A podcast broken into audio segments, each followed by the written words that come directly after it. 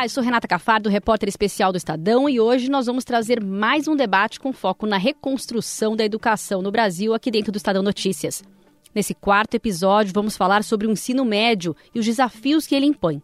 O ensino médio há anos tornou-se um grande gargalo da educação brasileira, com alta evasão, baixa aprendizagem e falta de conexão com a vida dos jovens. Recentemente, a implementação do novo ensino médio tem causado polêmica e levado a mais discussões sobre o melhor modelo para a educação de adolescentes. O que está em debate com a decisão do Ministério da Educação em reavaliar a política e que pontos precisam ser aprimorados? Para debater essas questões, vamos conversar com Alexandro Santos, diretor de Políticas e Diretrizes da Educação Integral Básica do MEC, Heleno Araújo, presidente da Confederação Nacional dos Trabalhadores em Educação, e Raquel Teixeira, secretária de Educação do Rio Grande do Sul. Vou começar já perguntando para o Alexandre, que está ali é, de Brasília, falando, falando com a gente. Alexandre, a gente está num, momento em que o MEC é, começou, né, e já está até finalizando né, uma consulta pública sobre o novo ensino médio, depois de, de pedidos de, de, parte da sociedade para que o, o novo ensino médio fosse discutido. Em que momento né, que está essa consulta? Eu sei que ela está para ser concluída em junho, né, no começo de junho. Há possibilidade de, de prorrogação desse prazo e o que vocês já tiveram de contribuições?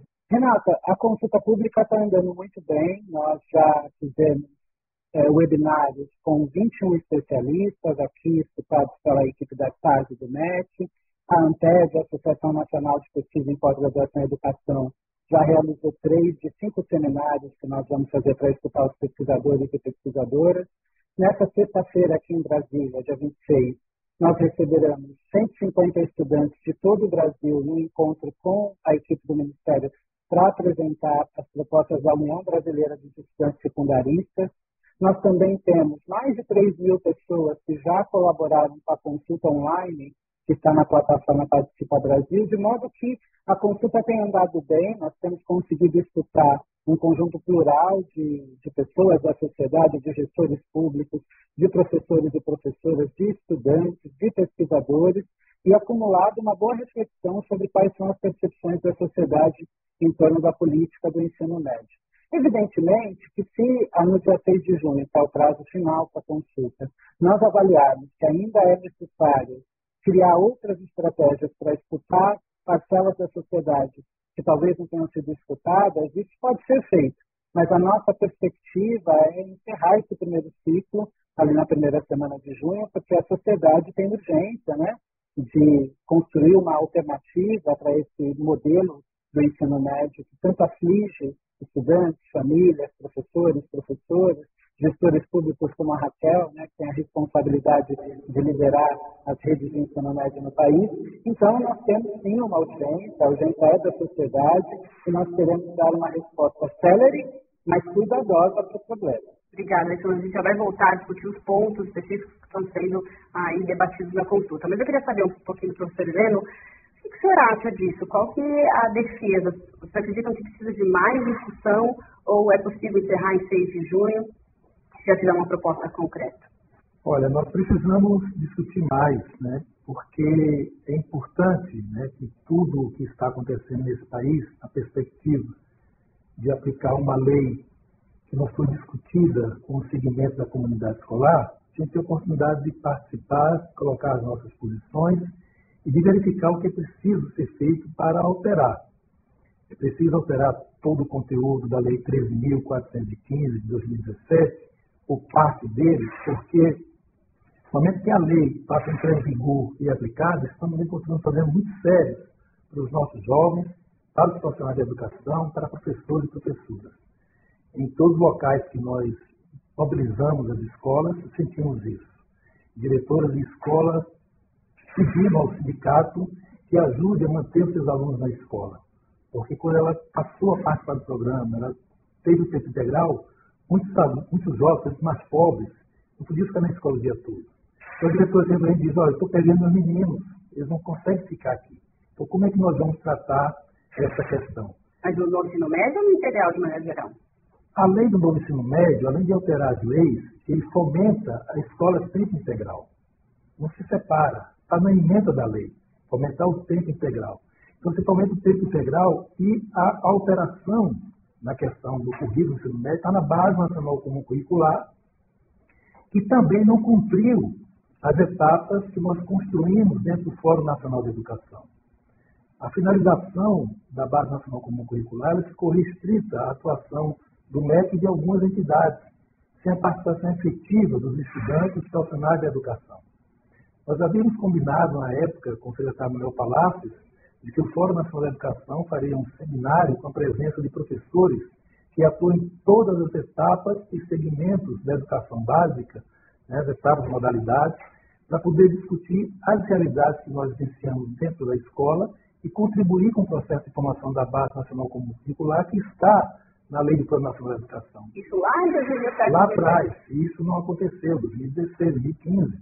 Uhum. Isso não aconteceu. Houve uma interrupção nesse processo de construção coletiva que terminou por aprovar no Conselho Nacional da Educação uma base que não reflete as realidades que nós temos em nosso país, de ponta a ponta. Além disso, houve uma modificação na Lei de Diretrizes e Bases sem o Estado brasileiro cumprir as determinações legais em relação ao ensino médio. Nós temos carências grandes que não foram tocadas nesse processo. Discutir agora se altera 13.415 sem cuidar dos problemas anteriores também não vai resolver a questão. Nós precisamos entender que um de cada quatro professores de matemática de português não tem licenciatura na área. Três de cada quatro professores de física dão aula sem ser licenciado em física. Então nós temos problemas sérios nesse processo com o ensino médio que precisam ser corrigidos né, antes de você pensar apenas em modificar 13.415. É um dever do Estado não cumprido para a nossa juventude e para o ensino médio brasileiro. Secretária, qual é a proposição nesse sentido? A senhora acha que precisa de mais tempo para discutir ou a discussão já está superada? Ah, e, e, quais os problemas, tá. desculpe, quais os problemas que a senhora vê, de fato, no novo ensino médio como secretária? A reforma do ensino médio é a reforma mais profunda na educação brasileira que eu já vi acontecer. E, portanto, era esperado que ela fosse de implementação uh, delicada, necessitando de uma coordenação central com apoio técnico e financeiro, como deveria ter acontecido. Se a gente fizer um, um, uma recuperação rápida, Renata, o que, que aconteceu? 2017 aprova-se a lei. 2018 o Conselho Nacional de Educação normatiza uh, a lei.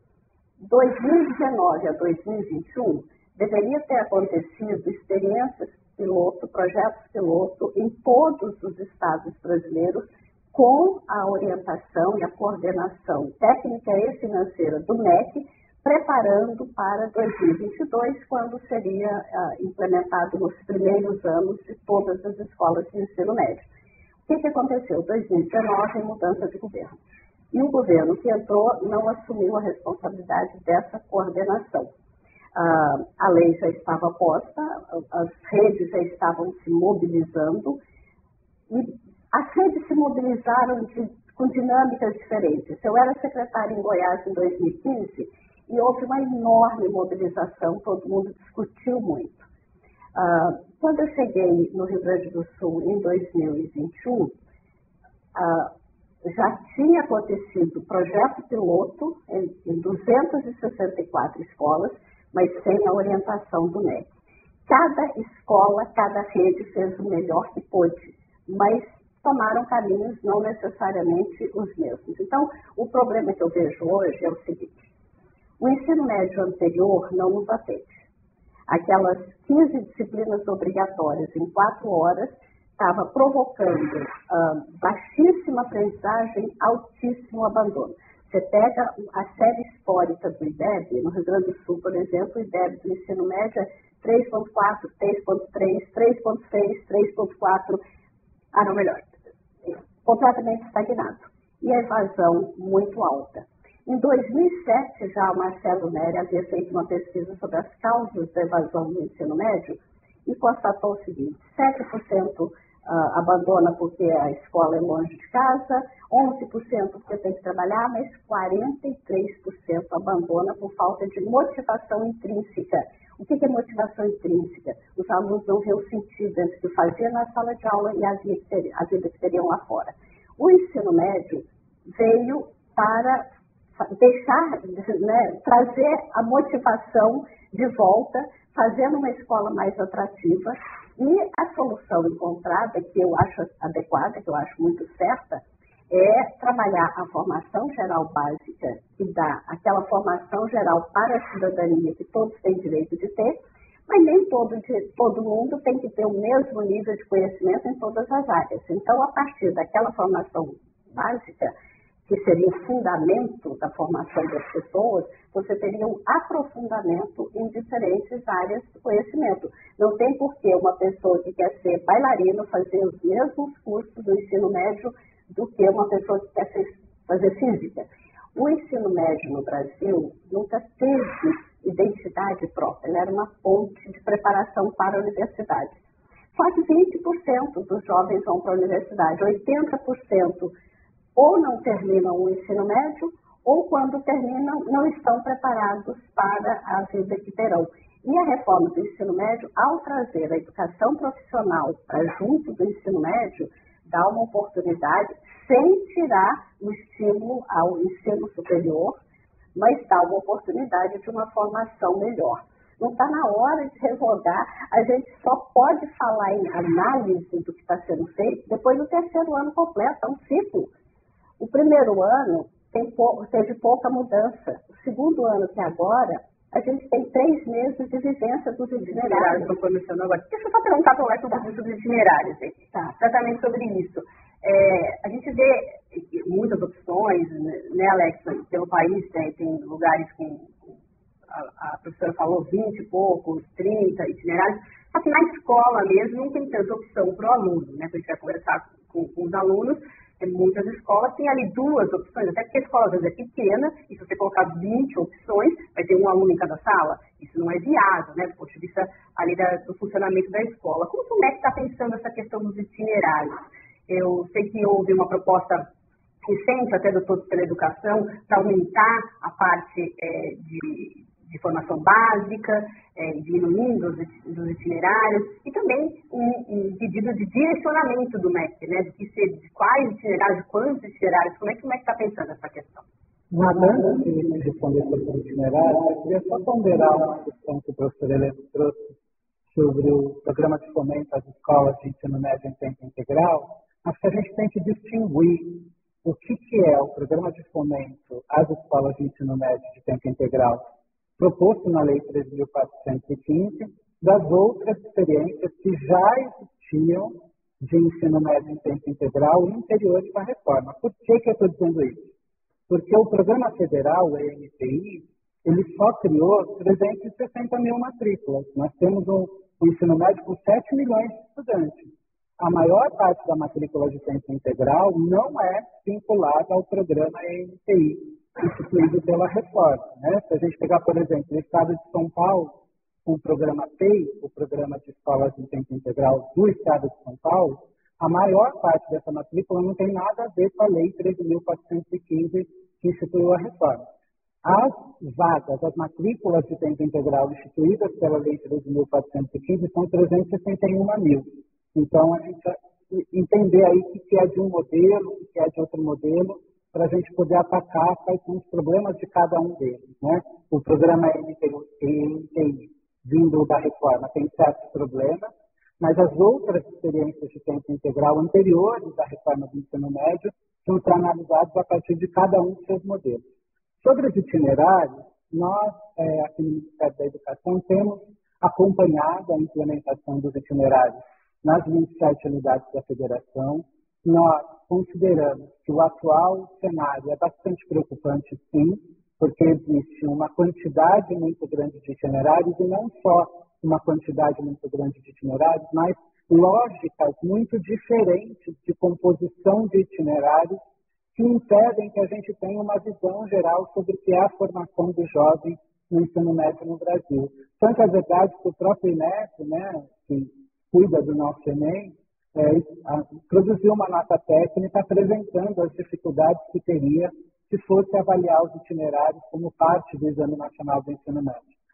A nossa percepção aqui do Ministério da Educação vai no sentido da gente, de fato, estabelecer regras um pouco mais consistentes para que a gente possa ter um cenário da flexibilização curricular mais responsável, com um número menor de itinerários e, sobretudo, itinerários que respondam àquilo que estava previsto quando a gente discutiu a, a, a reforma, que era o aprofundamento por áreas de conhecimento. É uma ideia importante que nós precisamos continuar defendendo na perspectiva de criar um ensino médio que dialogue com a juventude brasileira. A ampliação da Alex, se haja de fato, desculpa, é, concordo com você que na, na teoria, é, como ele foi pensado, acho que é uma ideia, assim, uma ideia o que vários países do mundo fazem, que é importantíssimo para o jovem. Agora, na prática, de fato, o jovem não está escolhendo, né? Porque tem poucas opções, a gente, vê, a gente vê jovens que às vezes vão cursar, eu mesma entrevistei jovens vão cursar publicidade estão em ciências da natureza, porque era a opção que a escola mandou eles aceitarem, que só tinha duas, ciência da natureza ou linguagem. Não dá para ir todo mundo para a linguagem. É, deixa alguns em, em ciência da natureza. Dividem pela sala, metade aqui, metade aqui, porque foi o que foi possível fazer, né? Perfeito, Renata. É por isso que o último ponto da minha fala era justamente esse. A, Lei 3.415, ela foi basicamente uma reforma curricular. E uma reforma curricular, Renata, não para de pé sozinha. Uma reforma curricular não se sustenta por ela mesma. O que nós avaliamos aqui no Ministério da Educação é que o Brasil sente falta de uma política sistêmica para o desenvolvimento do ensino médio. Uma política sistêmica que faça um investimento numa reforma curricular, mas que não deixe de lado tudo o que nós precisamos garantir de condições objetivas na escola e no sistema de ensino para que essa reforma fique de pé. Por exemplo, nós não fizemos, depois da Lei 3.415, nenhum plano de melhoria sistêmica da qualidade da infraestrutura física e pedagógica das escolas. Eu faço uma reforma curricular super ousada, mas não faço um plano de reestruturação física e pedagógica, da infraestrutura física e pedagógica das escolas. Nós não fizemos uma política séria de formação de professores de ensino médio, como o professor Helena trouxe aqui para nós. Nós não alteramos esse modelo depois que nós temos a reforma do ensino médio. Nós não fizemos uma reforma, é, do ponto de vista da relação da educação com outras políticas sociais, porque nós sabemos, Renata, que esse índice de evasão que o professor Helena trouxe que a professora Raquel lembrou, não diz respeito apenas a problemas pedagógicos. A juventude brasileira é pobre, a juventude brasileira sofre os efeitos da miséria, do desemprego nas suas famílias, dos problemas de saúde. Então, uma reforma do ensino médio que pretenda dar conta dos problemas sérios do ensino médio não pode deixar de fazer uma discussão sobre política social em perspectiva intersetorial. Nós precisamos de uma grande política nacional de reestruturação do ensino médio. Obrigada, Assina embaixo. Posso assinar embaixo? Helena, eu queria que você dissesse um pouquinho também, um pouquinho como é que a CNTE pensa é, esse, esse ensino médio. Se vocês é, foram é, a favor da revogação, você estava inclusive na, na, discussão com o presidente Lula nesse sentido, é, e agora está havendo esse, esse debate no MEC. Que proposta a CNTE tem? É voltar ao ensino médio que a gente tinha antes? é algo diferente ou é algo diferente do que está sendo proposto? Renata, nós estamos aqui a reconstrução da educação, ou a construção, né? esse é o tema. Quando nós vamos construir, começamos pela base, tem jeito. A educação básica brasileira tem quatro etapas. Você tem a creche, que vai de 0 a 3 anos, 4, 5 anos para a escola, ensino fundamental e ensino médio. Não dá para você fazer uma construção ou reconstrução pelo teto. Impossível. Para você ter a base dessa construção, você tem que dar o alicerce, tem que dar as condições. E as condições do nosso país não são dadas até o momento. Mesmo com a Constituição Federal, a LDB e o PNE, a Plano Nacional da Educação, determinando esse processo. Desde 88, que a eleição democrática faz parte do processo de sistemas públicos de ensino. Até hoje não temos. A lei do Plano Nacional de Educação de 2014 colocou um prazo de dois anos para que todo o sistema tivesse sua lei específica de gestão democrática. Quantos fizeram? Quantos, efetivamente, traz a comunidade escolar para colocar na mão da comunidade escolar os rumos da escola? O debate que nós fizemos durante a base, o argumento é que não era o currículo, o currículo que definir a escola. Está lá no artigo 15 da Lei de Diretrizes Básicas da Educação desde 1996. Isso não foi cumprido. De 88 para cá também se determina que é a lei do Sistema Nacional de Educação, que até hoje não existe. Em 2014, a Lei do Plano Nacional de Educação deu dois anos para que a lei pudesse existir, passasse a existir.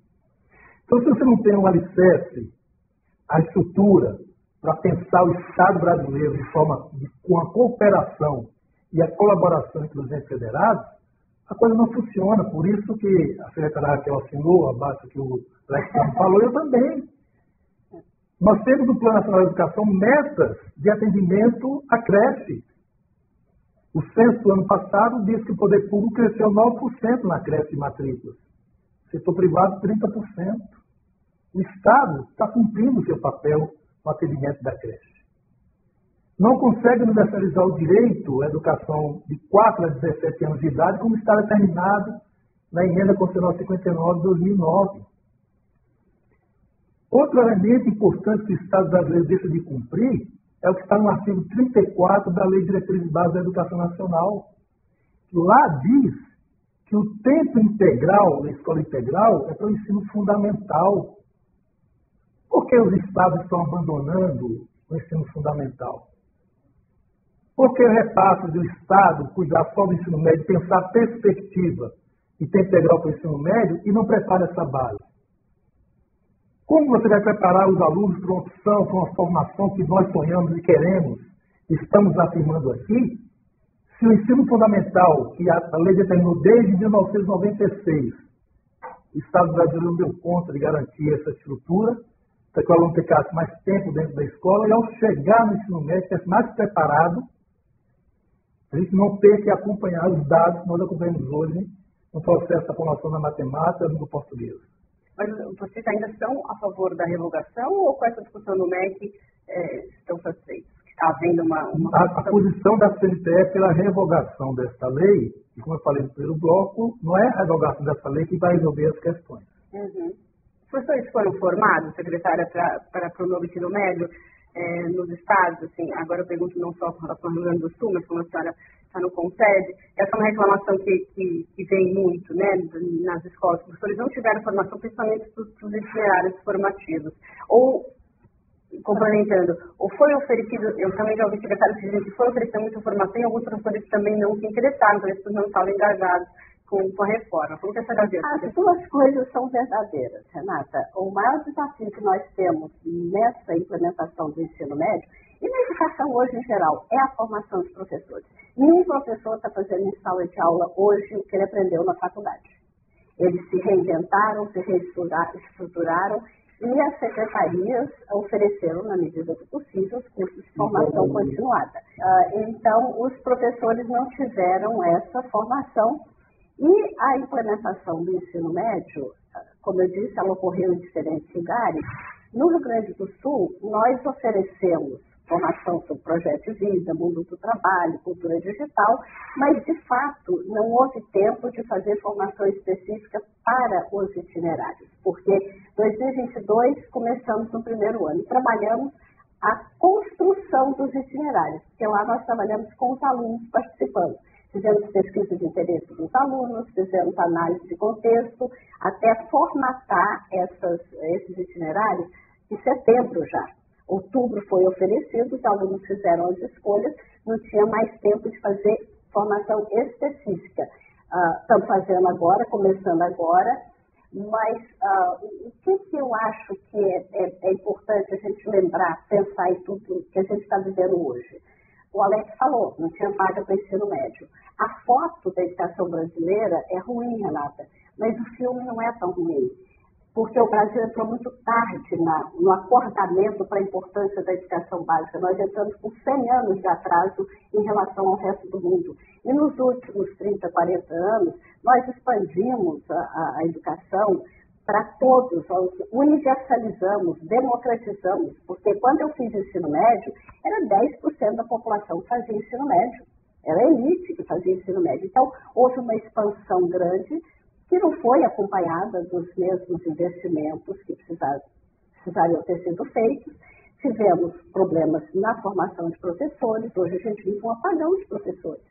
As pessoas não querem mais ser professor. Por uma série, isso merece um outro midpoint. Sim, Sim é, não vou entrar porque merece um outro midpoint. Já fizemos, inclusive. É, mas eu sabia que a implementação do ensino médio, pela complexidade, precisaria ser acompanhada. Tanto que antes do MEC abrir a consulta, eu fiz uma pesquisa no começo, em março. A gente começou a aula no final de fevereiro, em março eu já fiz uma primeira pesquisa e surpreenda-se, 72% dos alunos aprovaram o novo ensino médio. Uh, os professores, 90% aprovaram a parte da formação básica, 30% só dos itinerários, claro. E, como eu disse, a formação dos itinerários, o grande equívoco foi que a ideia do itinerário é de aprofundamento, o que hoje foi uma dispersão. Uh, nós mesmos cometemos esse, esse pecado. A gente tinha quatro áreas de conhecimento. Para cada área de conhecimento, a gente fez dois eixos temáticos. Cada um dos eixos temáticos se combinava com a outra área de conhecimento. Então, as outras três. Isso gerava seis, uh, seis caminhos de trilhas possíveis. Aí deu um número das 24 trilhas. É claro que nem toda escola tem condição de oferecer isso. E eu acho que a gente tem que entrar com a vontade de construção e fazer o que for melhor para os alunos. Obrigada. É muito assunto para a gente debater aqui sobre o ensino médio. Eu queria perguntar, quero fazer uma pergunta para o Alex, duas em uma, né? Eu queria que você falasse é, sobre o ensino técnico, como é que o, o MEC está vendo a questão do ensino técnico é, dentro da reforma do ensino médio, se ele vai se manter né, como um dos caminhos, e o Enem, qual que é a previsão de fato é, para mudar o Enem, se de fato for encerrado a consulta pública agora em 6 de julho, já vai ter essa proposta? É, eu, eu, vi uma proposta apresentada de se mudar em 2027, eu falo que muita gente está contribuindo, mas como é que pensa com relação à mudança do Enem? Sobre o ensino técnico profissional, acho que é muito importante que a gente aproveite esse momento para resolver de uma vez por todas uma falsa polêmica que sempre rompa a educação brasileira quando a gente discute educação profissional no ensino médio. Existe um discurso que, é um discurso antiquado, que tenta convencer parte da população de que quando a gente quer a formação profissional no ensino médio, a gente está barateando a formação dos estudantes brasileiros. Né? A gente precisa lembrar que a nossa Constituição Federal e a nossa LDB dizem que a educação básica deve formar para o exercício pleno da cidadania, para o mundo do trabalho e para a continuidade dos estudos no ensino superior. De modo que a gente nem devia estar discutindo se o ensino médio deve ou não ter formação para o mundo do trabalho. Esse é um mandato constitucional. Essa é uma ordem que o Brasil construiu para a própria sociedade brasileira, de que na educação básica, no final do ensino médio, esse estudante estaria sim preparado para o ingresso no mundo do trabalho. Então, a primeira coisa que fizer, nós, do Ministério da Educação, temos convencimento de que ter formação para o mundo do trabalho no ensino médio não é uma opção, é uma obrigação do sistema de ensino. É uma obrigação de um país que é responsável com a sua juventude. Agora, a formação profissional que nós queremos no ensino médio é uma formação profissional de qualidade.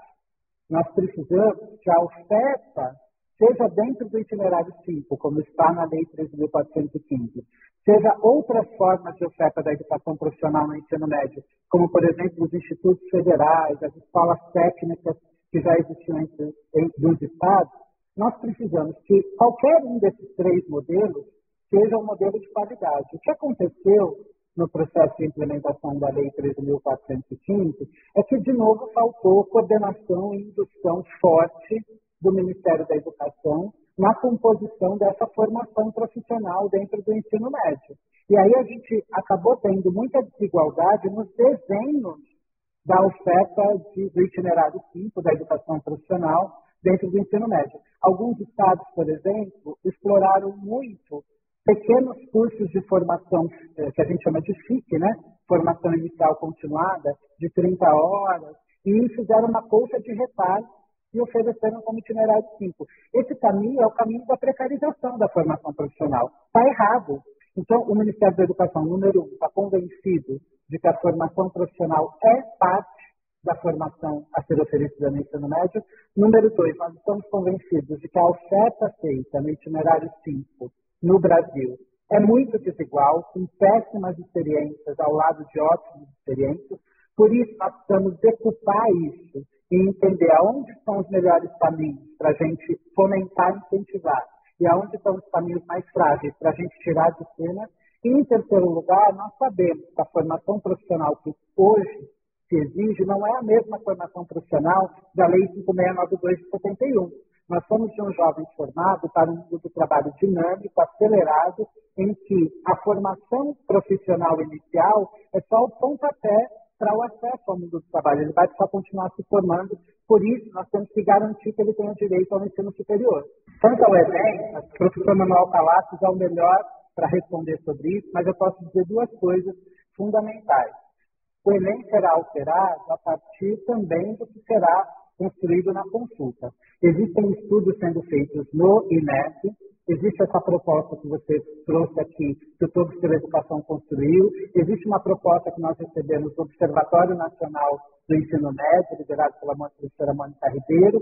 Então, existem propostas de negociação, mas tem dois princípios que parecem comuns a todas as propostas, Renata. O primeiro princípio é que o grande foco do Enem deve ser as competências gerais da formação básica. Isso deve ser o grande foco do Enem. Se ele vai ter um segundo momento que beba um pouco dos itinerários ou de competências específicas para o acesso ao ensino superior, isso está em aberto. Mas a gente já sabe que o Enem justo é aquele que foca com mais força na formação geral básica, que é o currículo comum para todo mundo. Os itinerários, eles apresentam diferenças. Então, nós temos que ter muito cuidado no Enem que olhe para o itinerário como campo de avaliação. Então, o que eu posso dizer por enquanto é isso. E 2023 é mesmo ano para mudar, ainda não tem nada aqui. Espero falar, 2023 é o mesmo Enem. 2024 vai depender muito do tamanho da transformação que a gente precisa fazer. Se for uma transformação muito grande, provavelmente não dê para ser 2024. Mas se o resultado da consulta indicar uma transformação possível de ser feita no prazo que ainda interfira no Enem 2024, será feito. Agora, é cuidado com as gerações, né? Os jovens já estão estudando, os jovens que vão prestar o Enem 24 já estão no segundo ano. Fazer uma transformação muito radical é injusto com esses jovens, então nós temos que tomar cuidado dessa variável também. No próximo e último episódio, vamos falar em como melhorar e investir mais no ensino fundamental 2 e como a tecnologia pode ajudar na transformação da escola. Esse podcast teve apresentação e produção minha, Renata Cafardo. A edição e montagem são de Gustavo Lopes. Um abraço a todos e até a próxima.